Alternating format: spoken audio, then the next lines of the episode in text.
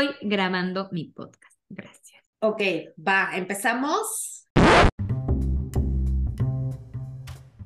Hay cosas que se tienen que saber, hay cosas que se tienen que compartir. Las teorías de la conspiración. O historias de personajes legendarios. Asesinos en serie. O de arte. Chisme, telenovela. O todas las anteriores. Si esta es tu respuesta, estás en el lugar correcto. Nada que ver ese lugar donde sabemos dónde empezamos, pero nunca en qué vamos a terminar. En este espacio, una frase de una película famosa es el disparador para que podamos hacer lo que mejor hacemos, hablar sobre cualquier cosa.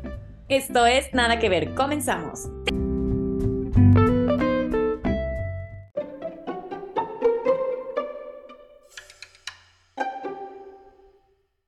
Empezamos con el episodio 12 de la tercera temporada con un clásico de los noventas, que es la, Sí. la consagración de René Zellweger. Bueno, yo, o sea, como que empecé a saber que existía a partir de esta película. Eh, no, yo empecé a saber que era ella como persona en el diario de Bridget Jones y después ¿A qué fue después de como- esto? Claro, mucho después y después fue como, ¿sabías que ella mm, en realidad no está naturalmente con ese físico del, del, del diario de Bridget Jones, sino que en los 90 iba de la bonita novia de Tom Cruise en las películas? De que el Shocking Revelation. Ajá, sí. Sí. Ah, sí, yo sí la, o sea, ya lo ubicaba, pues.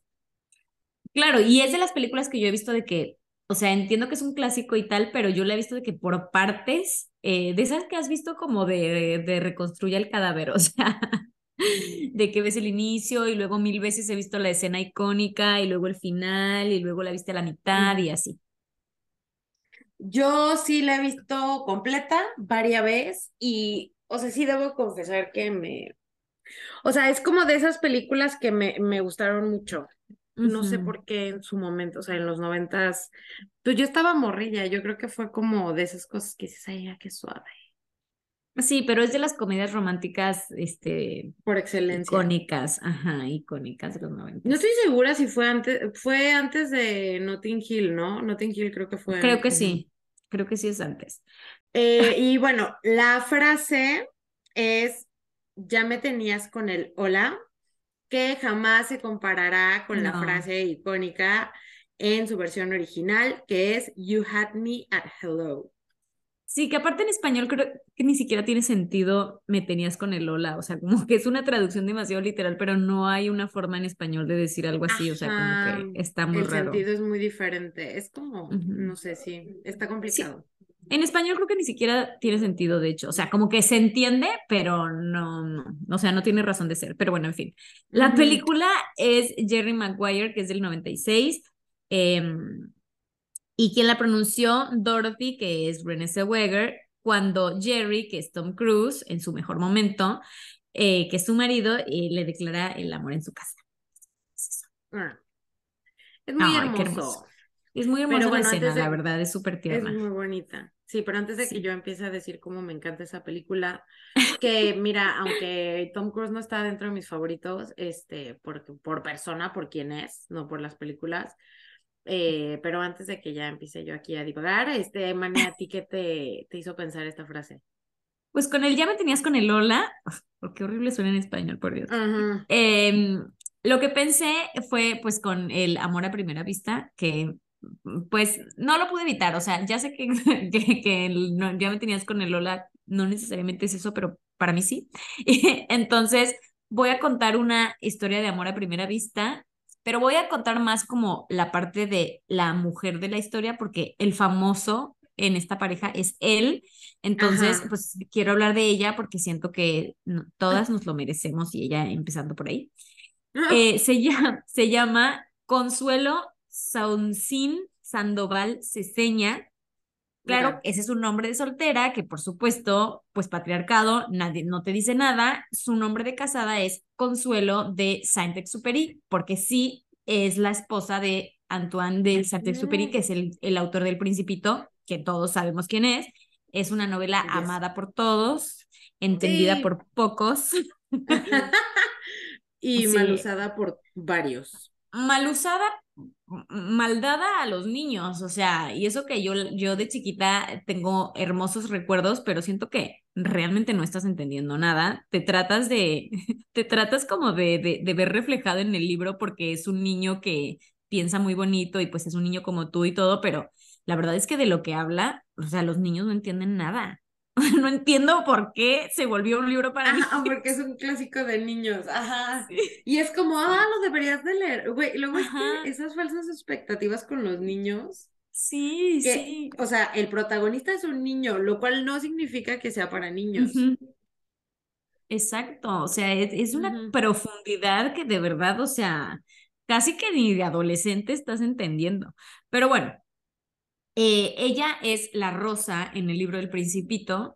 Entonces, pues es, con eso ya se pueden dar una idea de lo tóxica que era esa relación en la vida real, porque, o sea, no sé si se acuerdan cómo era la relación de la, de la rosa con el principito, pero era muy enferma y rara.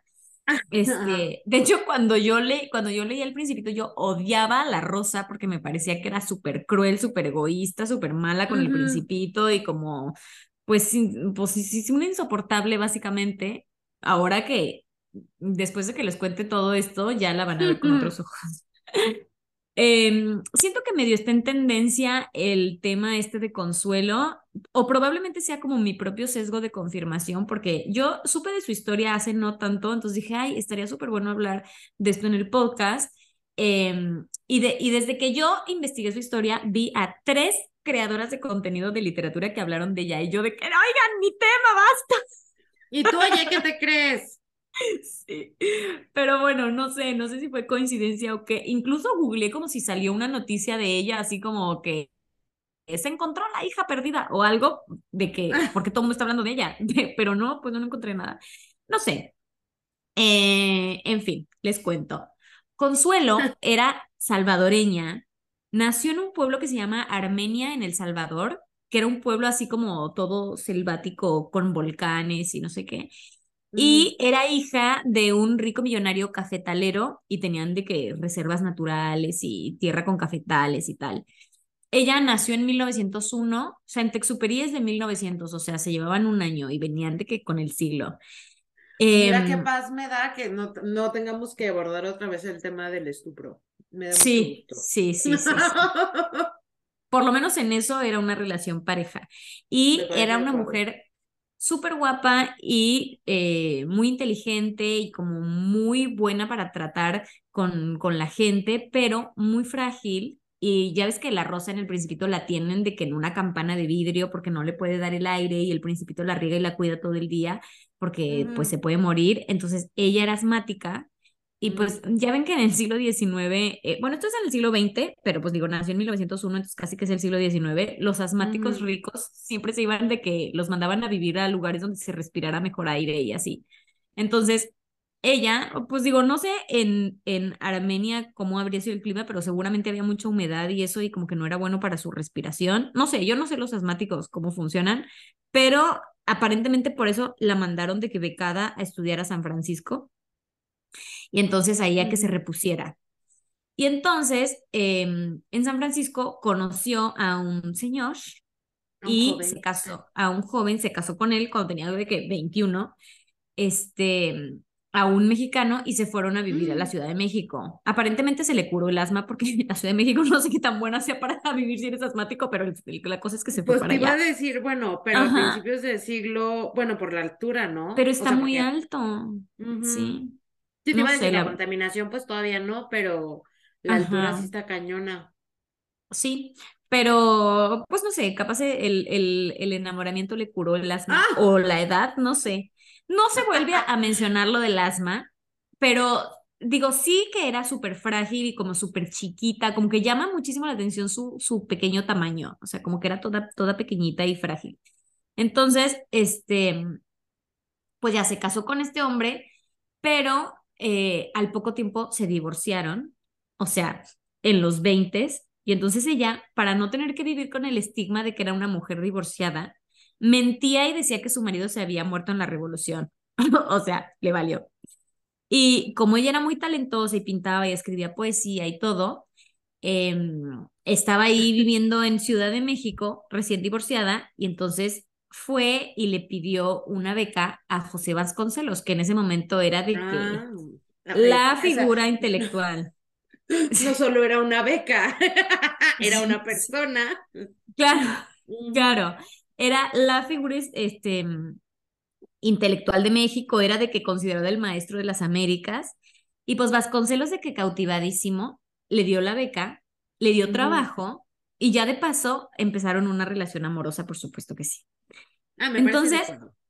Cuando Vasconcelos tuvo de que su- sus problemas políticos y se fue de que a París con su familia, se fue de que en un barco con su mujer y sus hijos y en al día siguiente en el siguiente barco básicamente salió ella también. O sea, se la llevó Ah. de que amante a París.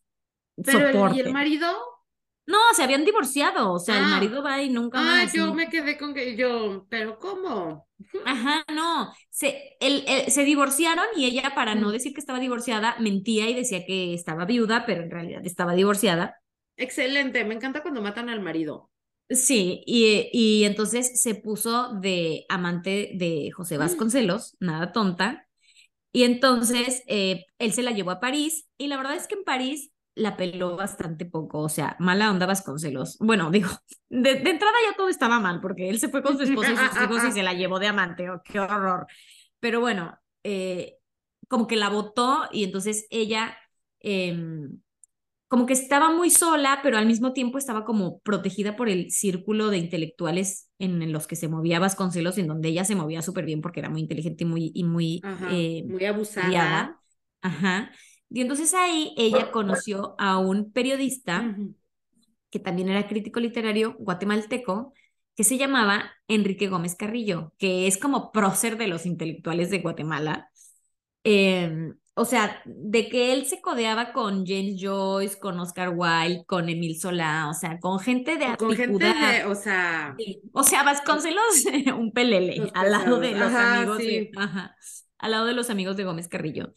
Entonces, este, este Gómez Carrillo era el cónsul no solo de Guatemala en París, sino que también era el cónsul argentino en París. ¿Cómo logró eso siendo guatemalteco? No lo sé, pero era el el- cónsul pero argentino en París. ajá. O sea, el presidente de Argentina lo puso de que, sí, y a ti te voy a poner de cónsul argentino. Sí, soy guatemalteco. No me importa. Así. Pero él vivía en Argentina, o sea, como que hizo No. su vida en Argentina. No. No, o sea, de que hola. Digo, no sé, tampoco investigué tanto cuál era su relación, pero... de que no hice un deep dive, pero- tampoco te emociones. No, pero, o sea, como que lo que yo leí de él, no, o sea, como que se fue a vivir a España súper joven y entonces em, ahí fue donde en la, en la, o sea, como que súper, súper joven entró ahí en la academia eh, de la lengua española y así, y, y empezó como a codearse con muchísimos intelectuales y así hizo estos amigos tan importantes. No sé en qué momento conoció al, al presidente de Argentina de ese momento, que lo hizo cónsul, y, pero pues vivía ahí en París y era respetadísimo. Ahí sí le llevaba Consuelo 30 años. O sea, eh, él era caballero de la Legión de Honor. Sí, era ¿Y caballero de la Legión de Honor. No, ella tenía 25. O sea, ella era una chavita súper chiquita, ya eh, divorciada y De amante de Baby. Vasconcelos. Ajá. Y él era muy prestigiosísimo. O sea, Mm. tenía muchísimo dinero te- y tenía muchísimo prestigio. Entonces, mm, ni bien se casaron, ella en teoría sí se casó como enamorada de él, pero a los pocos meses, como que te diga, 11 meses, él se murió de una aneurisma. Entonces, pues enviudó rapidísimo y ya tenía 26 años, había heredado toda la fortuna del marido, que, que un gran rico millonario. Y Oye, ¿y entonces, si lo mató? pues digo, no sé, puede ser. No sé. En teoría sí estaba enamorada de él, pero bueno, ni idea, nunca lo vamos a saber. Supuestamente se murió de un aneurisma. Em, pero sí está muy sospechoso que ella tenía 26 y él tenía de que 55, o sea, como que, pero bueno. Entonces ella se fue a vivir a Buenos Aires para vivir de la pensión que le daban porque le había El sido gobierno cónsul. argentino que no sabemos Sí, por qué. sí, no, que no El sabemos por qué exactamente. Entonces él tenía como, como que aquí se le debía mucho dinero, entonces eh, ella dijo, pues yo me voy a ir a Argentina, ya me tienen que mantener porque este, mi, mi marido era el cónsul y se murió estando en funciones, así que pues mira, muy a gusto. Denme mi entonces, Cuando llegó, otra vez estuvo como súper cobijada por el, por el círculo de intelectuales, entonces, eh, pues ella muy contenta, aunque sí se la, o sea, como que sí, la, la sociedad y eso sí la criticaban, porque, o sea, ya era divorciada y viuda, o sea, era como muy raro. De que a los 25, de que señora, por favor, relájese. Sí, entonces, eh, pero pues digo, los intelectuales la querían muchísimo, entonces, eh, pues ella estaba muy bien. Y en 1930 conoce a, a Saint-Exupéry, que él era un piloto de correo que llevaba la paquetería entre Buenos Aires y París, que pues era muchísima porque en esa época había mucha correspondencia entre Buenos Aires y París, porque desde, ya desde entonces ya la mitad de los argentinos ya estaban en Francia, no sé. Entonces, eh, Saint-Exupéry, uno se imagina, o sea, cuando lees El Principito, uno te lo, te, te, lo imaginas así como una persona súper serena, o sea, como un filósofo que, que tipo está todo el tiempo reflexionando sobre la vida y tirando frases y así, ah. pero no, aparentemente estaba bastante loco. O sea, le vamos a decir a Antoine, eh, su vida de verdad que da para hablar otro podcast sobre él porque le pasaron un montón de cosas y todo. O sea, para empezar era conde directo, o sea, de que era conde. Venía de una familia aristocrática que tenían su castillo y todo. Y pues... padre. Ajá, Antoine, sí, él creció en un castillo de que, literal. Pues digo, por eso, supongo que por eso escribió El Principito, porque pues él era un principito.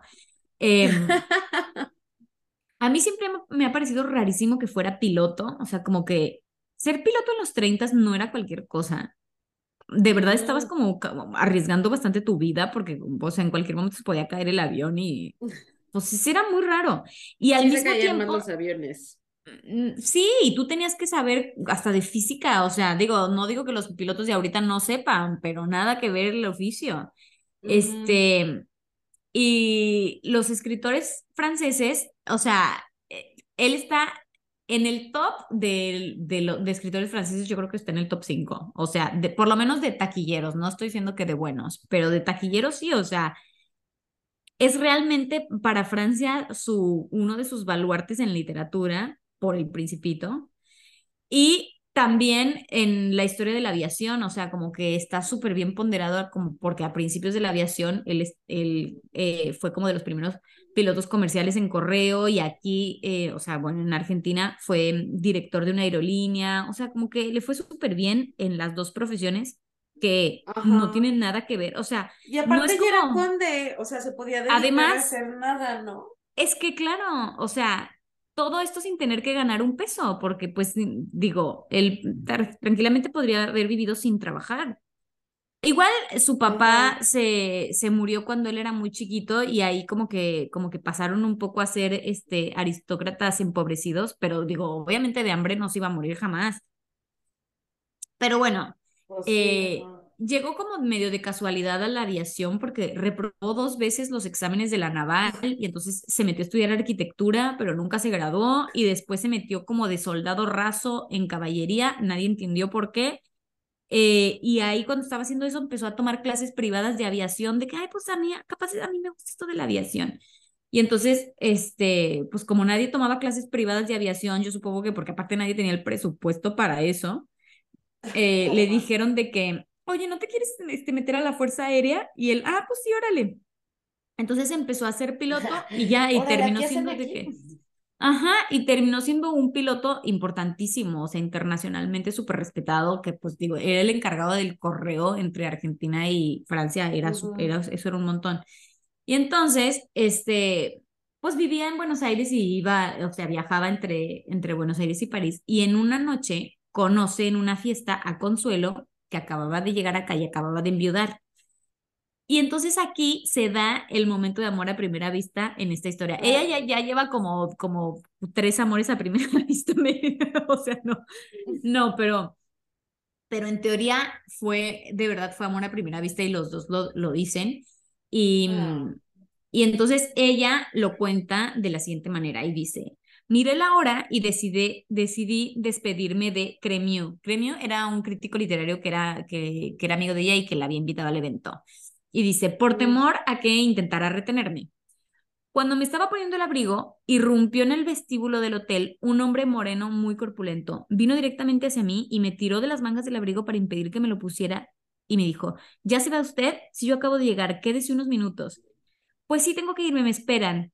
Entonces apareció Cremio con una amplia sonrisa y le dijo, sí, quédese, Consuelo, él es el amigo del que le había hablado. Ya en el barco le avisé que le presentaría un aviador que seguramente le iba a gustar porque es un hombre que ama tanto como usted la América Latina.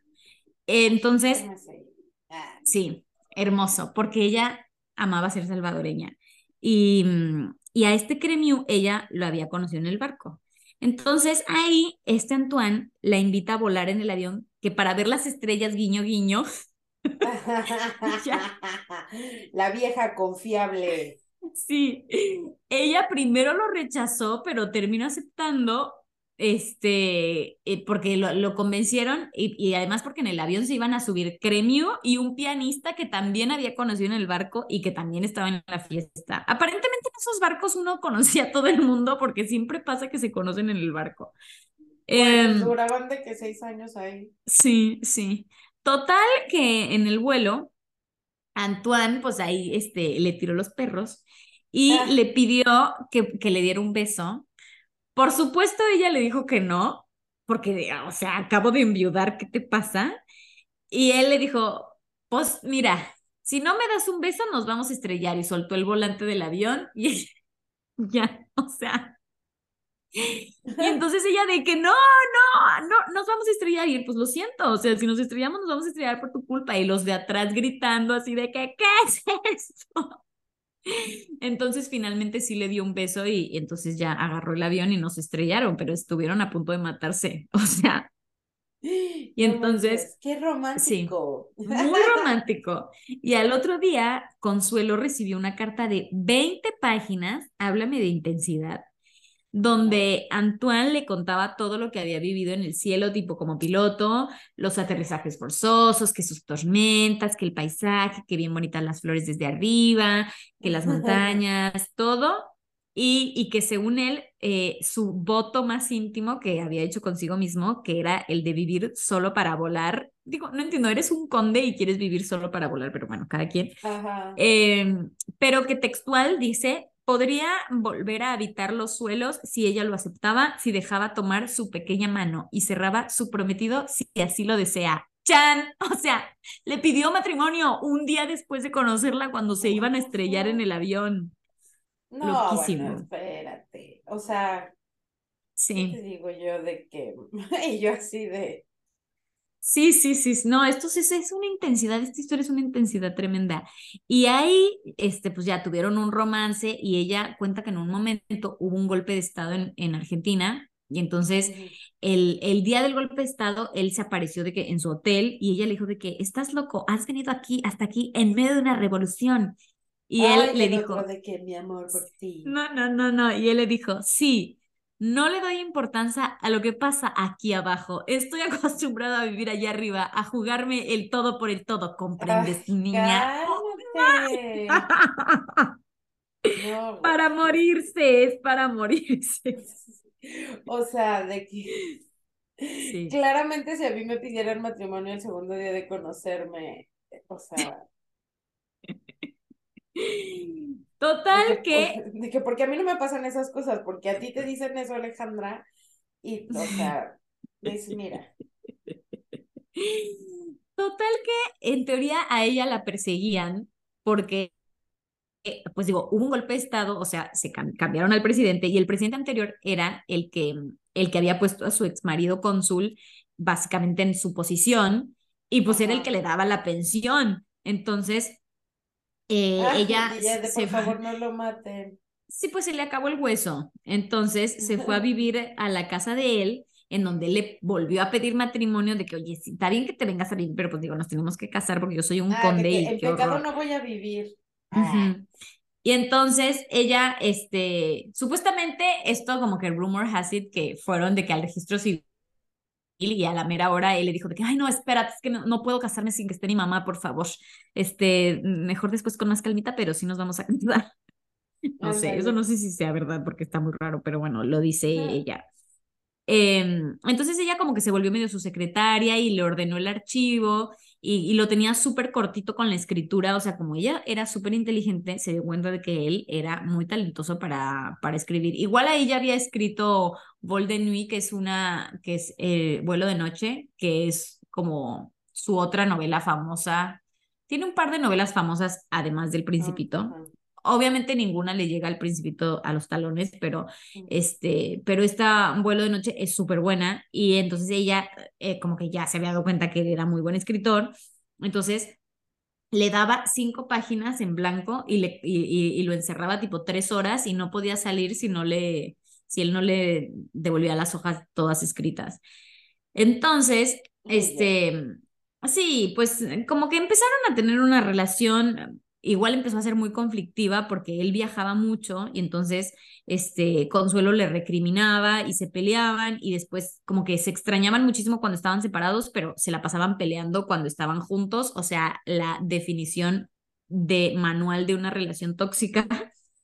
Eh, y todo el tiempo se separaban y se reconciliaban, y, pero bueno, en un momento se casaron en finalmente en el castillo familiar de Antoine, pero la familia de él nunca la aceptó a ella, porque no les parecía que era suficiente para Antoine, que era un conde, y entonces, y además ella era divorciada, viuda, y además no sabían dónde quedaba El Salvador.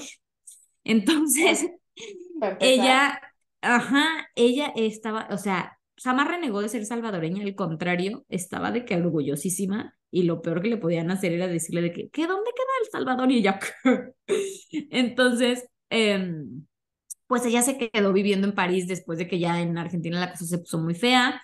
Y mm, hasta eso que digo, tenía, porque había heredado muchísimo dinero del, del guatemalteco, entonces, este, pues tenía muy buena posición y amigos y todo, pero como que nunca se pudo ganar como un lugar en la sociedad francesa. Pues digo, también estaba muy difícil, o sea, si él era, el otro era conde, pues era una sociedad a la que está muy difícil entrar, o sea, estaba mucho más fácil entrar a los intelectuales que a la casi realeza. y, y entonces él en un momento como que se separan y él se va a vivir a Nueva York, en donde escribe El Principito. Y muchos dicen que El Principito en realidad es una carta de disculpa a Consuelo por todas sus infidelidades y desastres, porque digo, sí, muy romántico, pero era una fichita. Entonces, este, en El Principito, eh, por ejemplo, eh, está como súper claro que ella es la rosa y hay un momento en donde eh, pues él está en el planeta solo con la rosa y la cuida y no sé qué, y después en uno de sus viajes va a un planeta que está lleno de rosas iguales a la suya, eh, y entonces a él hace toda una reflexión de por qué su rosa es especial y de que, de que empieza a decir que con el corazón uno puede, es la única forma en la que uno puede ver bien, porque ahí es donde ves como todo lo que, como que todo lo que has pasado con tu rosa y todo lo que has vivido con ella es lo que la hace especial. Entonces, eh, eso pues no lo ves con los ojos, porque con los ojos ves todas las rosas iguales. Entonces ahí acuña su frase lapidaria que es, lo, lo esencial es invisible a los ojos, pero pues tremendo cuando te das cuenta que básicamente lo que le está diciendo es, mira, hay un montón de mujeres, todas están bien guapas, pero pues como tú eres mi mujer, yo a ti te, te tengo que querer porque he pasado demasiado tiempo contigo, básicamente.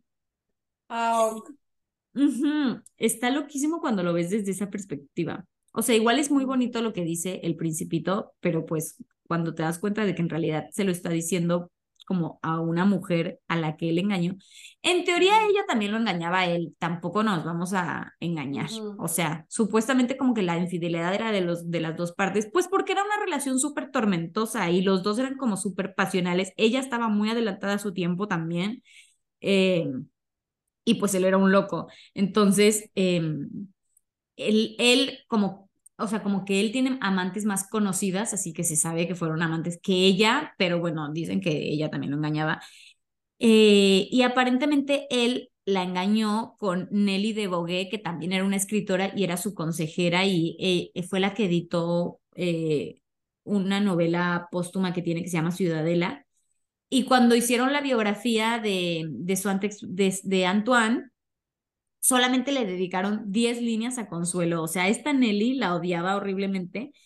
Y, em, y como saben, Antoine eh, se murió en el 44, o sea, murió súper joven en, en, plena guerra, su avión desapareció Mm. Y pues fue toda una tragedia para la aviación y para, y para la literatura y para todos.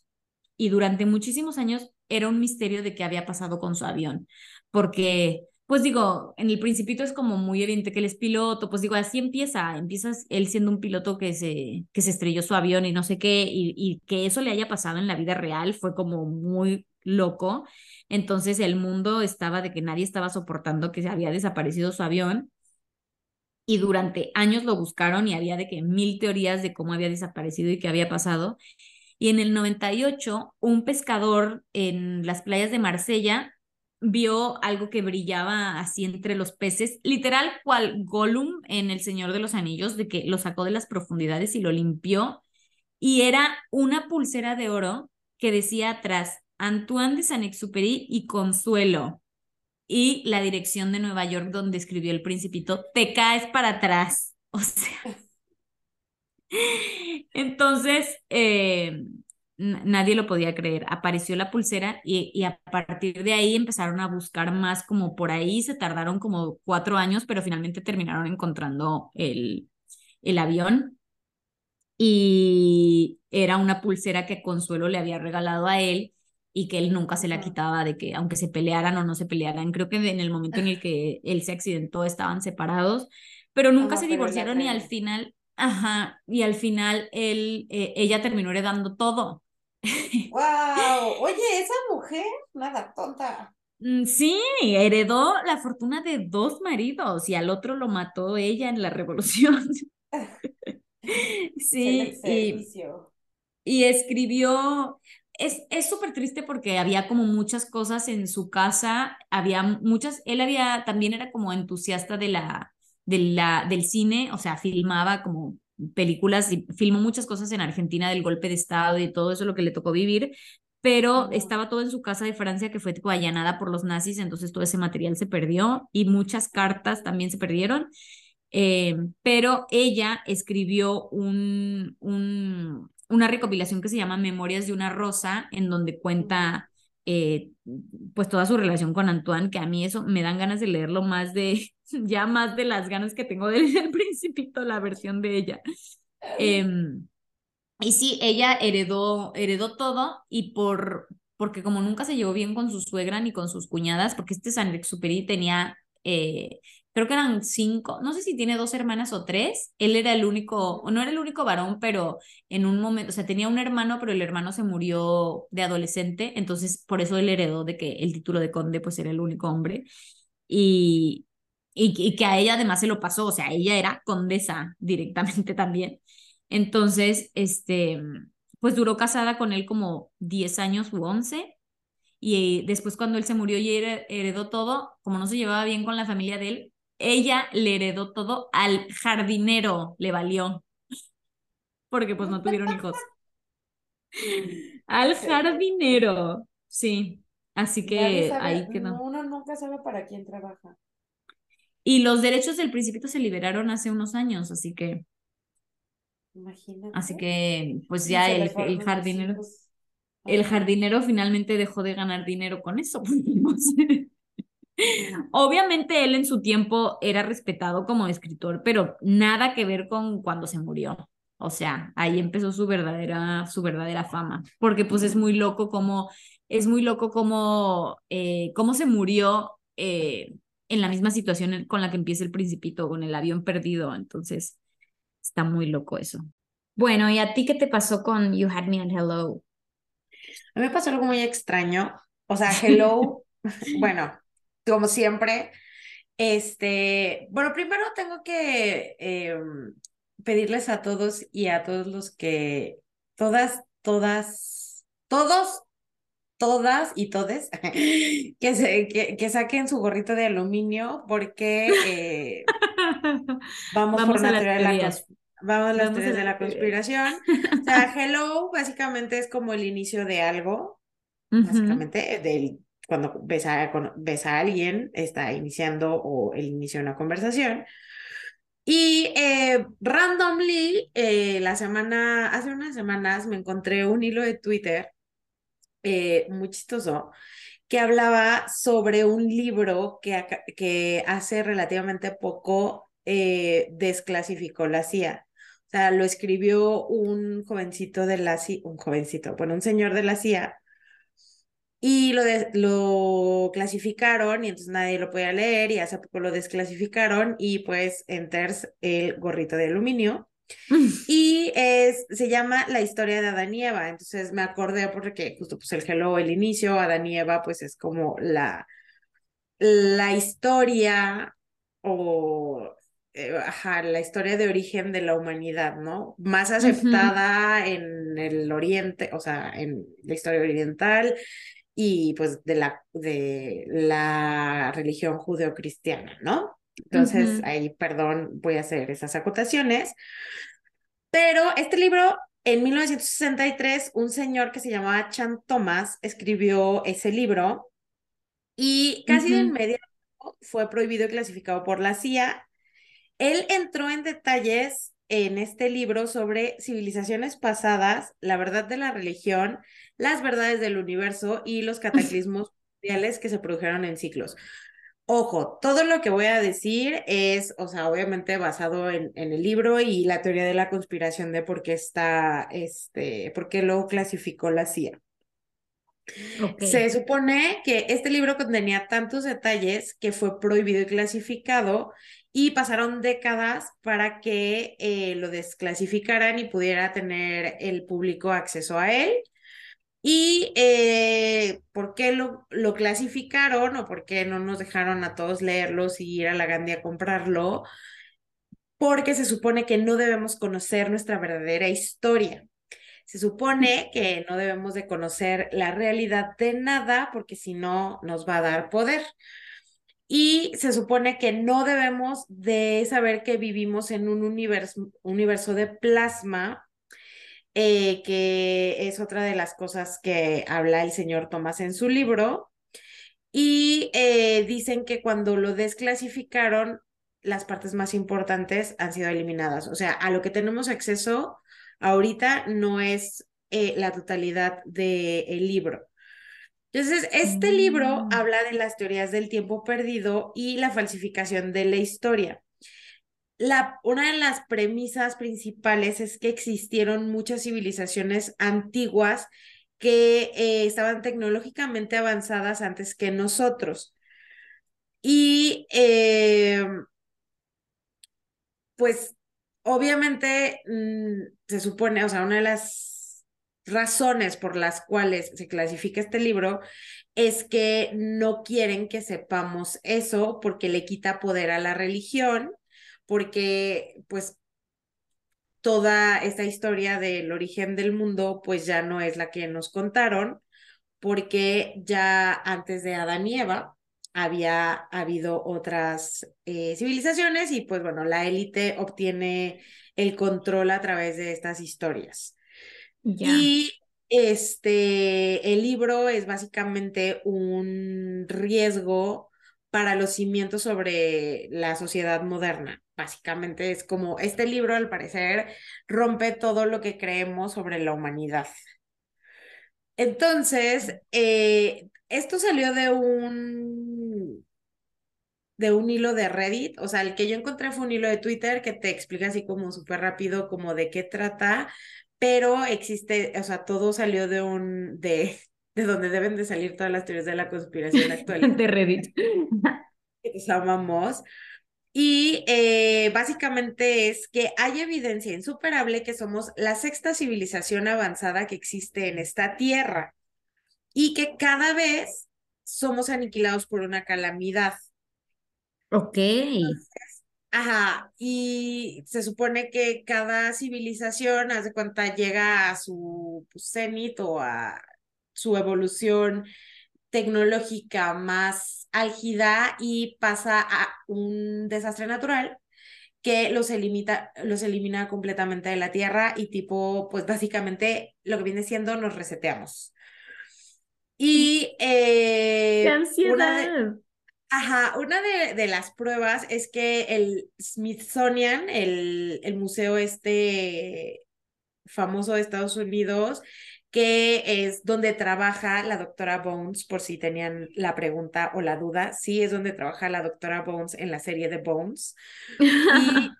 Y dicen que el, este, en este museo eh, cubren o han escondido algunos artefactos antiguos que no se ajustan a la narrativa, como los jeroglíficos del Gran Cañón, los huesos gigantes de, que han aparecido en todo Estados Unidos, este, por ejemplo, dicen que los encontraron y el Smithsonian de, no, mejor no los enseñamos porque, o sea, no, no tienen una cabida como en la narrativa que tenemos de la historia. La CIA desclasificó el documento, el libro se llama La historia de Adán y Eva, y eh, dicen que no están seguros de quién lo, lo escribió, pero, o sea, sí tiene un, un escritor que es este Chan Thomas, o sea, como de que dice autor Chan Thomas. Ok. eh, básicamente, y este... Y nadie, eh, bueno, parece que era un científico que él trabajaba para el gobierno descifrando textos antiguos y al hacer esto, él fue descubriendo que cada cinco o seis mil años la fuerza de los polos disminuye y comienza a cambiar posiciones. Esto está, está heavy. O sea, se cuenta que yo así de, a ver, otra vez, repita, otra, déjame, lo vuelvo a leer. Que se supone que los polos cambian, o sea, ya ven, o sea, tipo, como si fuera una pila, el, como te lo explican en la escuela, la Tierra tiene el polo norte y el polo sur, y tienen, este, una carga eh, electromagnética, como las pilas. Entonces, al parecer, o sea, como que disminuye y, y cambian. O sea, en plan, el polo norte se va al sur y el sur se va al norte, o sea, se voltea. Ok. Entonces, lo que pasa es que el manto que mantiene nuestra masa de tierra en su posición actual se hace gelatina, porque, o sea, si hay una explicación científica que es básicamente la, o sea, las cargas electromagnéticas que tiene la Tierra y por eso está la gravedad. Por eso no nos caemos, aunque la Tierra es redonda, básicamente no caemos al, al infinito. Entonces lo que hace es que como pierde las cargas, se disminuyen, se voltea y eh, se, o sea, se gira en 90 grados y el agua de la tierra permanece quieta. Básicamente es como que dejas caer algo dentro de un vaso de agua y luego giras el, el vaso de agua, o sea, lo avientas y volteas el, el vaso de ah, agua. ok, ok. Entonces el agua se queda pues en su lugar, o sea, lo volteas, Sí, pero todo se le mueve alrededor. sí. Entonces, básicamente el mundo se borra entonces, lo que estaba en la, o sea, lo que era tierra, pues ya no es tierra y termina debajo del agua. Y eh, esto hace que toda la tierra esté bajo el agua o este, la tierra como la conocemos esté sumergida durante 40 días o lo que viene siendo lo que le pasó a Noé. Hasta que los polos terminan su cambio y pues ya es lo que te digo, el polo norte se convierte en el polo sur y viceversa. Entonces, básicamente, esto pasa cada cinco o seis mil años y eh, lo que pasa es que pues sobreviven muy pocos a eso.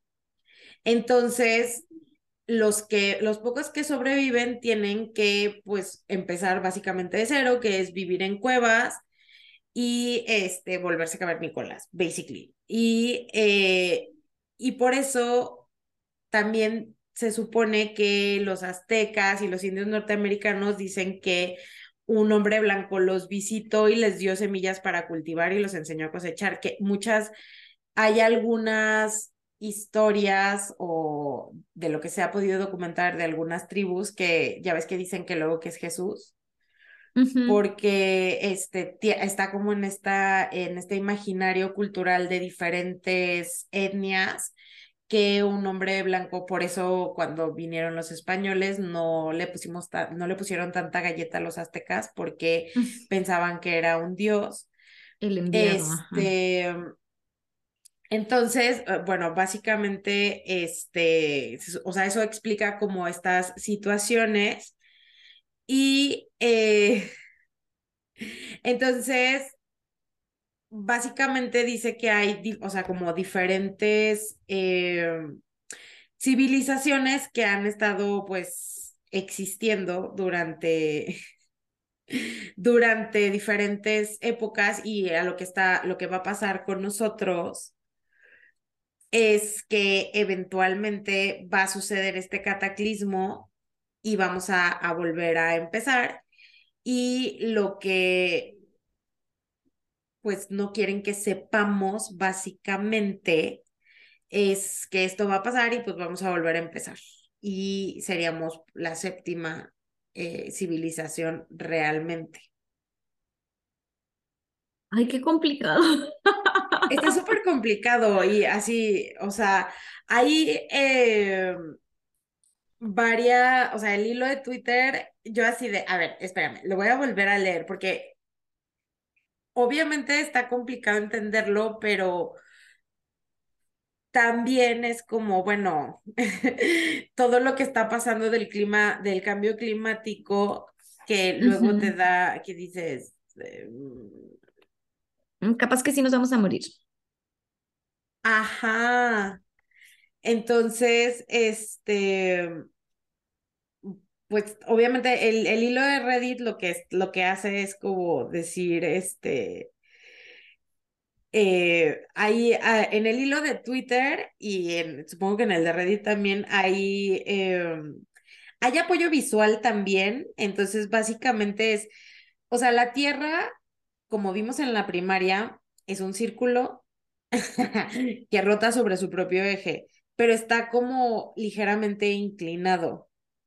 O sea, la Tierra no, ajá, o sea, como, que también está como raro porque en, en el universo, ¿cómo sabes si está derecho? O sea, si de que lo estoy viendo yo chueco o está chueco, porque pues, o sea, ¿cuál es tu línea o cuál es tu horizonte de...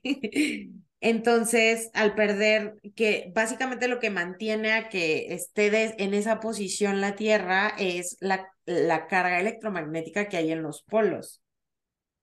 Si, la, si lo pierden, pues algo tiene que pasar, porque es básicamente física, o sea, no es, o sea, nos gustaría pensar que eh, está sobre los hombros de un gran, de, está sobre los hombros de un guerrero, pero no, está pues sí.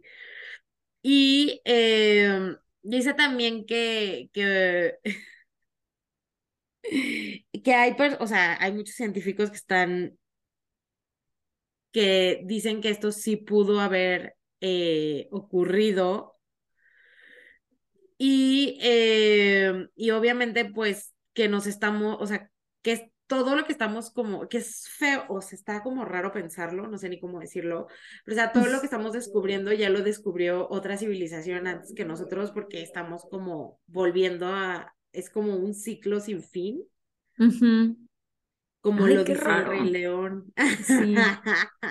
Entonces, eh, también, como todo lo que está, bueno, no todo, pero las cosas que pasan del cambio climático que estamos diciendo constantemente de, mira, se está descongelando, mira, se están moviendo, o sea, como todos los terremotos, eh, entonces, o sea, este cambio no es como que un día amanece así, así de, ay, ya, uy, ya no tengo carga positiva o ya no tengo carga negativa, sino que va pasando de acuerdo a cierto periodo de tiempo y lo que hace es ir provocando desastres naturales.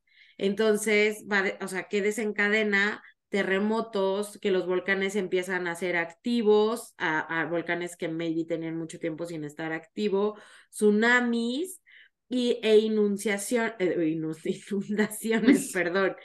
Y de hecho, si ustedes vieron la película este, 2012 o 2012, que es básicamente de Se acaba el mundo, eh, esa película está basada en lo que dice este, como este libro de por qué sucede, o sea, como por qué se acaba el mundo. Ay, igual todas esas películas siento que después de la pandemia como que ya no tienen el mismo sentido que antes. Ajá, digo, a mí me gustan, oye, claramente me encantan todas las estas de todo lo que sea sociedades posapocalípticas o de tipo se va a acabar el mundo, pero también hace, o sea, kind of puede hacerte sentido porque tú, tipo, reseteas a la humanidad y no es como nuestro imaginario de cómo empezó esta civilización, hace más sentido, eh, está muy raro, lo sé, perdón, les dije que sacaran sus, sus gorritos de aluminio, pero hace más sentido eso que de repente apareció, ¿sabes? O sea, es como, hace sentido que se haya inundado toda la tierra y entonces quedaron muy pocos sobrevivientes y entonces de ahí parten las historias que nos cuentan de Adán y Eva. No, de que se inundó, yo siento que sí se inundó ahora, de que hubo seis civilizaciones reseteadas y ya existió Elon Musk antes y ya llegamos a la luna antes. Todo eso me parece un poco, un poco raro.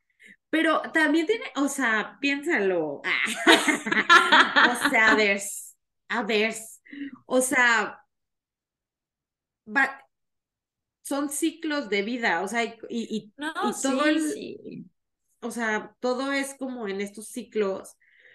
Y eh, cuando esto ocurre, pues vuelve, o sea, pues vuelves a empezar, porque pon tú, ahorita, tipo, se voltea la Tierra de cabeza, que básicamente, mi término científico, se voltea la Tierra, eh, y pues los que quedan de sobrevivientes, no necesariamente, tipo, van a ser los que saben hacer las cosas tecnológicas.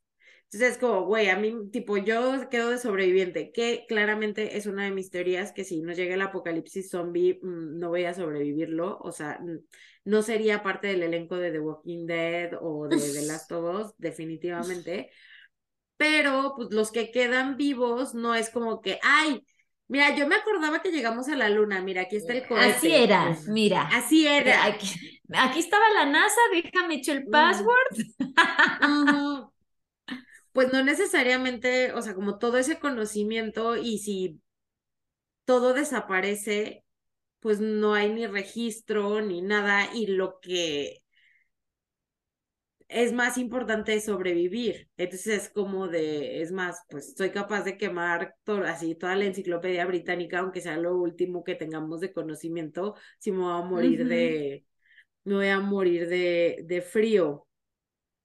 Y entonces ahí, obviamente también la forma en cómo está constituida la Tierra, haz de cuenta que es al revés o sea, obviamente, pues Estados Unidos estaría como en el sur y volteado y obviamente hay muchas partes que, o sea, antes eran tierra y ahora son agua y viceversa.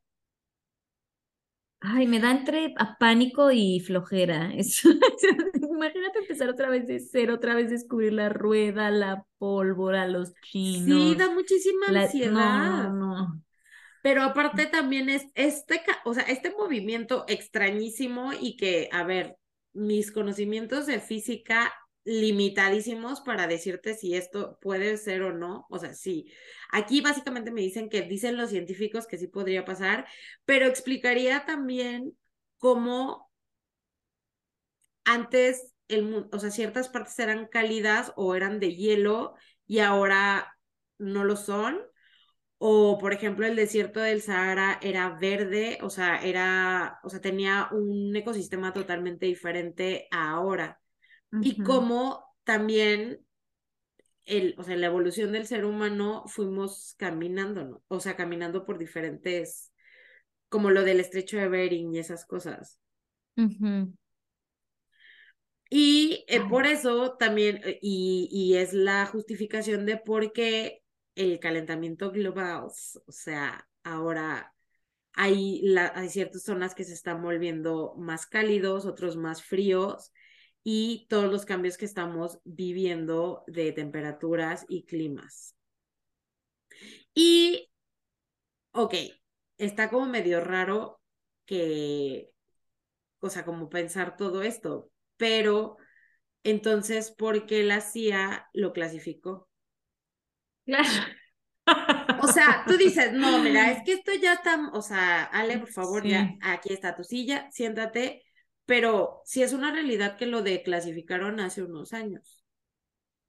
O sea, lo habían, y pues la teoría de la conspiración nos, nos, nos maneja decir que es que porque no estábamos como listos para esta información y que le quitaron como las partes importantes o lo que puede ser una amenaza para tipo volarle la cabeza a todos los seres humanos actuales y hacer que el sistema caiga desde su punto más débil. Pero, entonces, ¿por qué lo, de, lo clasificaron? Ay, esas son preguntas que jamás obtendrán respuesta. Ajá, o sea que, ¿qué de esta información si está ¿qué cosa de esto sí te está calando para que quieras que no lo sepamos? Ajá, o que, a ver, también puede ser que pues la CIA, también, bueno, mis amigos de la CIA también siempre andan muy bien puestito su gorrito de aluminio, entonces, o sea, ellos siempre lo traen muy bien puesto, lo llevan con ellos a todos lados, entonces probablemente en los setentas dijeron a no, espérate, y, sí, sí, que, ay, mira, eh, mientras investigamos, por lo pronto clasifícalo.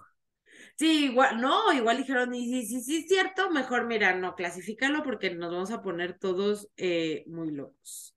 Ustedes, si quieren, si así lo desean, eh, los que nos están escuchando, ya pueden meterse a lo que viene siendo el Google, como dice mi mamá, al Google. Y está pues la, la versión digital, pueden leer el libro y yo la verdad no lo leí y me pueden, nos pueden decir como por qué, como por qué consideran ¿Cuál es la este, conclusión? la conclusión eh, y pues obviamente también, o sea, no creo, no, no, no lo noté eh, como la, una lectura así como dominguera, o sea, uno sí tendría que, que pues ponerle atención básicamente y hacer, eh, a ver, investigación de si realmente es algo físicamente posible. Partiendo de esa premisa, pues ya podríamos determinar si maybe no está tan perdido. Aquí lo que a mí, tipo, me llama la atención y me, así como que, así me acomodé bien mi gorrito de aluminio, eh, es el, el, el que físicamente, o sea, suena súper descabellado, pero al mismo tiempo no, no sé cómo explicarlo. Claro. Y este, y de hecho, o sea, ahí como, no sé por qué se puso, creo que en Reddit lo, lo revivieron porque lo desclasificaron ya hace algunos años, o sea, no fue como que, ay, ayer lo, lo, lo desclasificaron y ya todo el mundo está ahí, este, viendo qué show, pero eh, tampoco se sabe muy bien quién es el que lo hizo, o sea, se supone que es el, alguien que, al parecer sí era alguien que trabajaba en la CIA y descubrió todo esto, escribió el libro y, el CIA y la CIA le dijo, no, espérame tantito, no le podemos andar diciendo a todo el mundo todo lo que sabemos.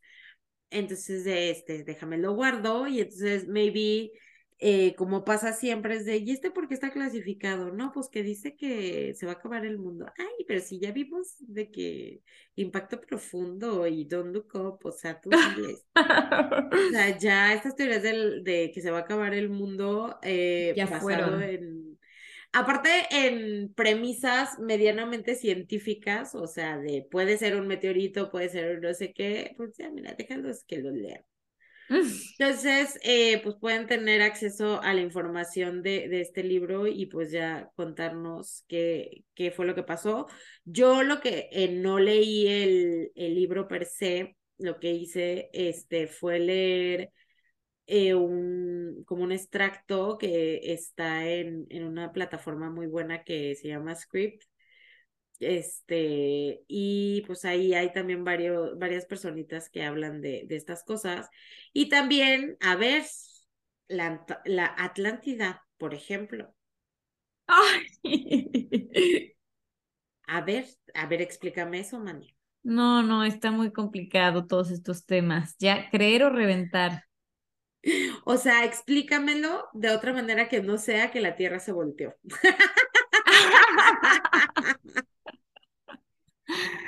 Me encanta que la explicación sea la Tierra se volteó. O sea, es que es lo más, o- mira, a ver, te puedes... Es lo máximo, es lo máximo. Pero, o sea, basically, for dummies es que la Tierra se voltea. Pues sí. La Tierra se voltea, el agua se queda donde estaba, pero no porque se volteó la Tierra, entonces por eso se ve, se ve raro. Entonces, probablemente en las siguientes civilizaciones, pues tú estés en el polo norte, o sea, Claro, vamos a estar cambiadas, qué loco. ajá. Yo, no te lo es- recomiendo, no te recomiendo esta devaluación igual. No, maná, sí está gacha. Y mira que acá le estamos echando ganas, no creas, la inflación también, estamos ahí, ahí, dándole muchas ganitas. El, el pan bimbo ya alcanzó niveles insospechados. Eh, No. Pero ya eh, las, las civilizaciones que vivan encima de donde vivo yo ahorita en un futuro, probablemente van a tener que festejar la Navidad también en shorts, como tú. Ay, sí, no se los recomiendo. Tampoco me dice, no, tampoco se lo recuerdo. Eso también se me hace súper Claro, extraño. sí, lo es. Ajá, pero bueno, hasta aquí mi, mi divague de la teoría de la conspiración. Loquísimo, loquísimo. Está Loquísimo. loquísimo. O Pueden sea, entrar al foro de Reddit si quieren y, y meterse más eh, y encontrar como 50 mil eh, pruebas más, además de los jeroglíficos del Gran Cañón o los huesos gigantes. o perder la cabeza, esa es otra opción también. No, perder también la cabeza, este, lo bueno es que ya, o sea, nosotros básicamente ya estaríamos en lo que viene siendo la colita al final, o sea, ya. ya nos está tocando, ya se está por voltear, tranquilo. Ay, pero mira, yo creo que qué privilegio y qué paz. O sea, estamos ya al final, entonces ya es como cuando está más avanzada la sociedad. Ay, sí. Menos mal ajá. que nos tocó eh, el sistema de drenaje y el internet. Gracias. Exacto, gracias. Mira el drenaje. Uno de verdad no aprecia lo que tiene, pero eh, el drenaje es una cosa muy hermosa. Y además estamos en lo que viene siendo la colita, pero todavía, o sea, no nos van a dar los años de vida para ver todo el declive que va a suceder después. Entonces Ay, yo mira, me considero, ajá, me da mucha paz y tranquilidad saber que estamos como justo en el momento, porque a lo mejor Sí, unos sí. años antes hubiera estado un poquito más complicado, eh, hablando en el timeline del mundo, que, o sea, un día es nada. Ujú. Entonces estamos, eh, creo que estamos ubicados bastante bien, tenemos lo que viene siendo su internet, tuvimos el Kobachi, pero pues mira, teníamos internet también, o sea, imagínate la Sí, pandemia sí. sin internet, No, cállate. eh, o sea, la fiebre española mm, sin Zoom, o sea, yo no, No, sé, no, de verdad, no.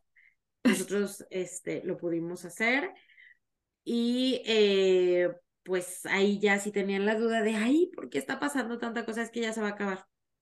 Ya se va a voltear la tierra. Ya Bueno. estamos, ajá, ya se va a voltear la tierra. Exactamente. Pues va, antes de que se voltee, vamos a la siguiente pregunta, a la siguiente pregunta, nada más, a la siguiente frase que es de la película El conflicto de los Marx. em, y dice así, una mañana fresquita maté un elefante en pijama. Como se metió en el pijama, eso es lo que no sé. Eh, la película es de Groucho Marx, así que bueno, debe ser una diversión máxima. Yo no la he visto, pero debe ser, eh, debe ser un, un ataque de risa, porque Groucho No, Marx es cero muy lo ubico, ¿eh? No, yo tampoco. Yo tampoco, y y ni en, ni en clases de historia ni nada. No sé. No, Pero, y Groucho bueno. Márquez, creo que no he visto nada de él. ¿Tú sí? Tú, bueno, por... No, yo solamente he leído cosas, pero visto de películas, no. Pero bueno, Ah, pues no, yo veamos cero. qué pasa con esto. Ya vi- yo desde que viendo la foto, o sea, sí es en lo que viene siendo tu blanco y negro y los personajes. Sí, pues sí es de los 30. Ajá, pero eh, mira, estaba viendo que la ceja está como de moda de como la traemos ahorita. Es que es cíclico todo. Todo es cíclico, ¿ven? Ya se va a voltear la tierra, dejen de engañarse, disfrutan mientras puedan. Y por lo pronto, esto fue Nada que ver. Chao. Bye. Pero bueno, la película es Jerry Maguire. Ay, no, tía, me estoy comiendo tu, tu mercado porque ni siquiera has dicho la frase. Y yo,